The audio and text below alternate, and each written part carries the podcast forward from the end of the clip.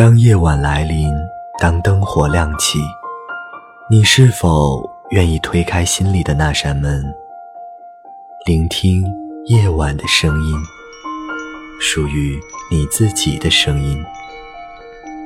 这一刻，闭上眼，逆流的人群与你无关，让我的声音穿越人海，与你相爱。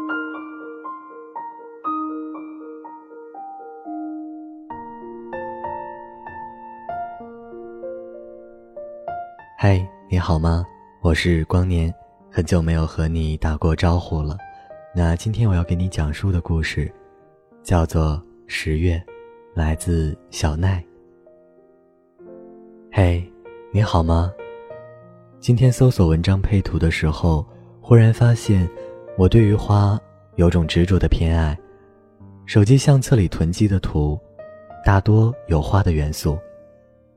于是。我有点不合时宜的想起了一句话：“陌上花开，可缓缓归矣。”在这个落叶的季节，我偏偏想到如此温情的一句话，突然心里一暖。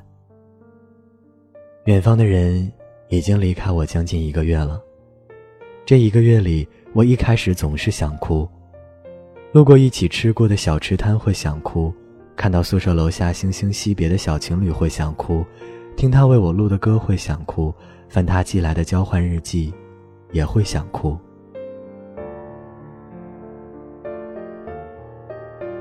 头开始的那几天，我觉得自己就是一只行走的巨型海绵，满腹苦水的，碰到一点点坚硬的事，就会淌出悲哀。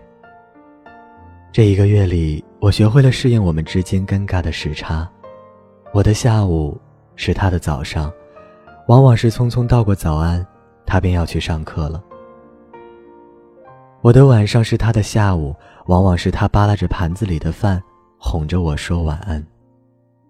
然后我的早上是他的深夜，为了能互相道一句早安晚安，他往往要等到十二点多，而我，也是在手机上定了好几个五六点的闹钟，吵自己起床。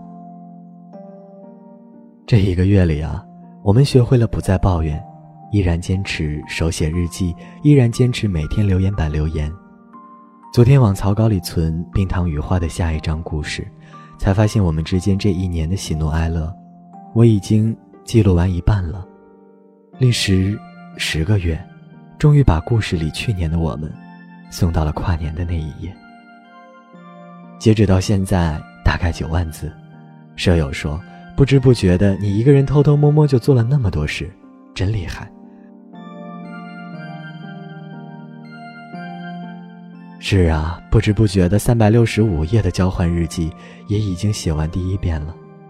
不知不觉的，我往返家和学校的车票也一张不少的贴满了自己大一时买的本子。每一张车票的旁边都有自己写的句子，偶尔翻起来，这四年。宛若一场短暂的梦。也许我们活着就是在做一个梦，区别在于，有的人当真了，所以把梦变成了现实。未来的几个月，很可能每个月只有一封信了。可是保不齐我又会发神经，突然联络你。毕竟这种事情，以前也没少出现。这几天啊，南京一直在下雨。淅淅沥沥的。我记得去年的这个时候，天气还是格外温柔。这一年，也像一场梦。对了，前天我和舍友出去逛街，买来了未来三个月能用的所有护肤品和生活用品。我打算考试之前再也不出校门了。有时候就是这样，决定做一件事情，就要先向他宣战，不管手里的武器怎么样。我们总要先起个认真的范儿，来给自己没底的心里一点点安慰。买完东西，顺带看了《从你的全世界路过》。说实话，我觉得很多情节的推进有些牵强。可是，当每个城市的电台主播声伴着夜景交替出现时，我着实被感动了。我们都是渺小的。小的像一颗尘埃。可每一颗尘埃都会因为遇到另一个小透明，而变得不同。每个路过我们生命的人，都是命运的眷恋，都是五百次回首的馈赠。